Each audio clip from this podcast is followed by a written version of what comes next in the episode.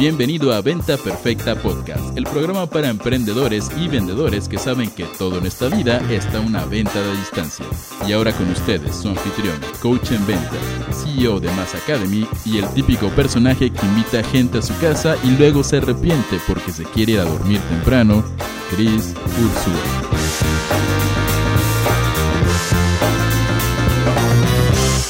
Señores, ¿cómo están? Soy Cris Ursúa, es un gusto estar con ustedes el día de hoy. Bienvenidos a Venta Perfecta Podcast, el único podcast que busca darte todo lo que necesitas para poder triplicar tus ventas lo antes posible. Ahora, ¿de qué vamos a hablar el día de hoy? Vamos a hablar sobre los retos de escalar un negocio que nadie te cuenta.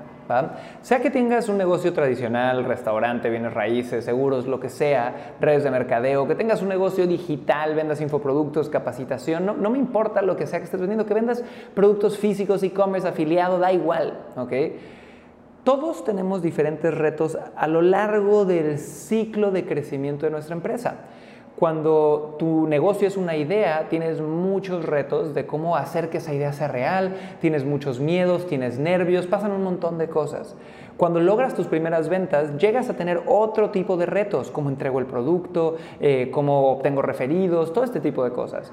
Y cuando decides mentalmente primero escalar tu negocio, es decir, pasar de 100 mil dólares a un millón de dólares en ventas al año, de un millón de dólares a 10 millones de dólares en ventas al año, existen muchos retos que van a empezar a pasar. Entonces, dentro de Mass Academy, señores, nosotros eh, hace un par de años pasamos la, la, barrera del millón de dólares en facturación dentro de la empresa y nos hemos dado cuenta que en este camino para llegar a poder vender más de 10 millones de dólares al año, pasan muchas cosas interesantes. Entonces, quiero compartirte algunas de las lecciones más grandes que hemos tenido para que tú puedas también ir previniendo y entendiendo, porque van a aplicar para todas las fases, ¿ok? No importa cuánto estés vendiendo ahorita.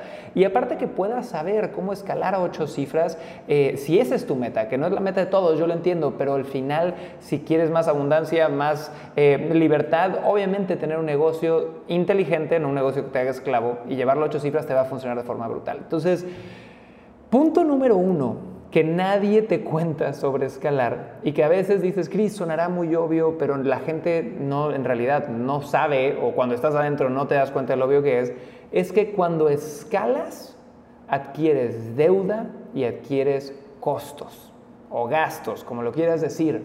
Entonces te doy un ejemplo. Yo tengo un embudo de conversión que funciona muy bien, ¿no? Tengo una estrategia de ventas o de marketing que funciona muy bien. Y digo, vamos a escalarlo. Entonces, en vez de meterle mil dólares al mes, ahora le voy a meter dos mil, tres mil dólares al mes. Y esto me va a generar el triple de ventas. Así piensa un novato, ¿va? Entonces, en vez de mil dólares al mes, le metes tres mil dólares al mes al Facebook y date cuenta de qué empieza a pasar. Esos tres mil dólares se quedan en tu tarjeta de crédito como gasto, ¿va? No, no es magia, hay que pagarlo y hay que pagarlo rápido. Segundo, al tener más leads, igual vas a necesitar más vendedores, igual vas a necesitar más plataformas, igual vas a necesitar otras cosas. Y siempre pasa que después de una decisión de escalar, en el siguiente trimestre o semestre, en casi todas las empresas empieza a haber problemas de flujo de caja. Entonces dices, oye, pero es que estamos escalando, sí tenemos más clientes, pero también tenemos deuda y al mismo tiempo igual hemos acumulado deuda porque estamos vendiendo, pero como hay planes de pago o por la naturaleza de nuestro producto, las ventas se tardan en regresar. Están, ya sabes, el dinero prometido a planes de pago, pero no ha entrado el dinero. Entonces, Tienes que entender estos procesos y el mejor tip que te puedo dar para escalar de esta forma es una, tener un sistema financiero detrás de tu empresa que sea inteligente, donde puedas decir, bueno, tengo al menos tres a seis meses de los gastos fijos de mi empresa al modo en el que está ahorita, no al modo escalado, por cualquier cosa, ¿verdad?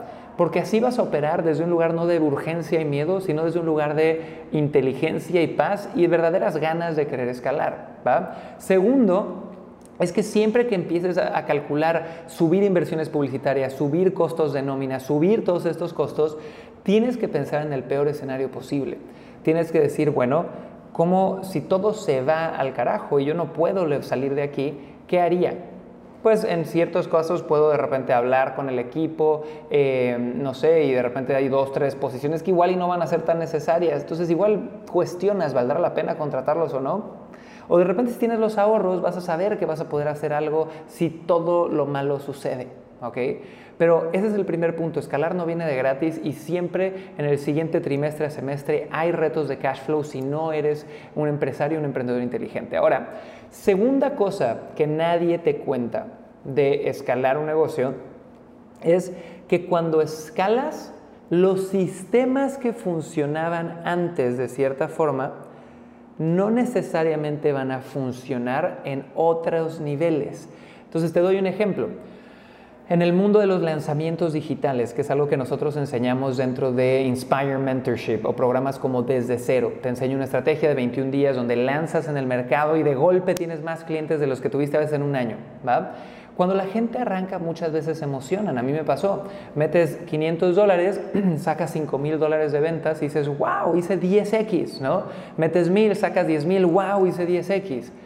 ¿Y qué es lo que les pasa a todos? Te digo porque a mí me pasó, le ha pasado a muchos estudiantes. De repente ya no metes mil dólares, ahora metes 10 mil y tú dices, voy a hacer 100 mil mínimo. Pero en vez de 100 mil, haces 40.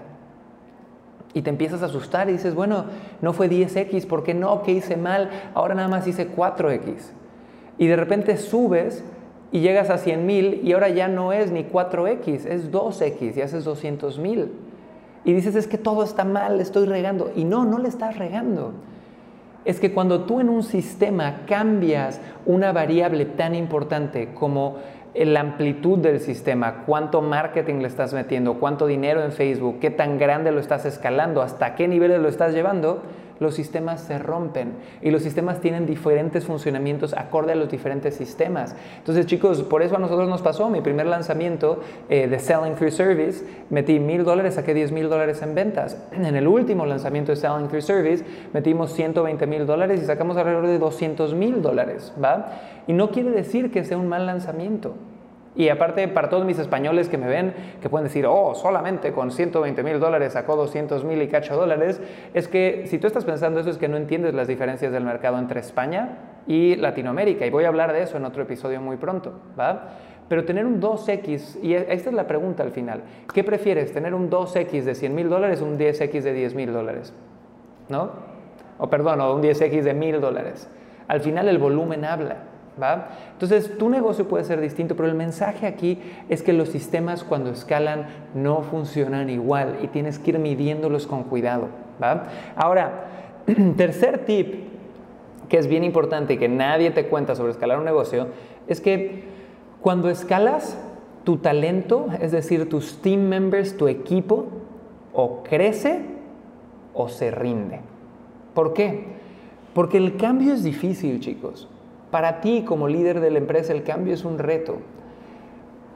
Tienes que entender que también tú eres el más loco de todos muchas veces.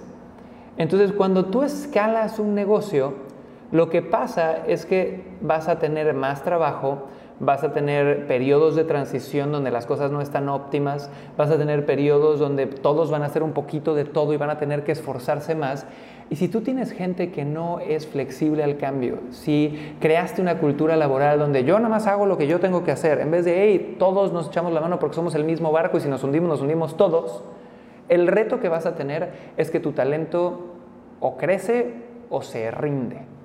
Y la idea es que a través de tu cultura laboral, tu cultura de equipo, generes una cultura de gente que eh, pueda escalar y pueda crecer porque sabe que va a recibir más plata, más crecimiento profesional, personal, espiritual, todo lo que les puedas dar. Entonces, señores, estos tips pueden sonar básicos, pero mucha gente no te los dice. Muchos los tuvimos que aprender en la calle dándonos de topes. Me encantaría en este instante que me mandes un mensaje a Instagram, eh, arroba Cris Ursúa, y me digas, ¿qué te pareció? Cuéntame eh, hacia dónde estás escalando tu negocio, cuánto quieres vender este año, cuánto vendiste el año pasado. Y si quieres que te ayudemos, tenemos un montón de formas de hacerlo. Así que con mucho gusto te platico. Y de nuevo, señores, soy Cris Ursúa. Esto es Venta Perfecta Podcast y hablamos de los retos de escalar un negocio que nadie te cuenta. Cuando escalas adquieres deuda y gastos, cuando escalas tus sistemas pueden dejar de funcionar, cuando escalas tu talento crece o se rinde. Así que, señores, auditen sus empresas, métanle mucho amor, sean flexibles, crezcan y no por estos miedos dejen de tirarle en grande y nos vemos en el próximo episodio. Chao.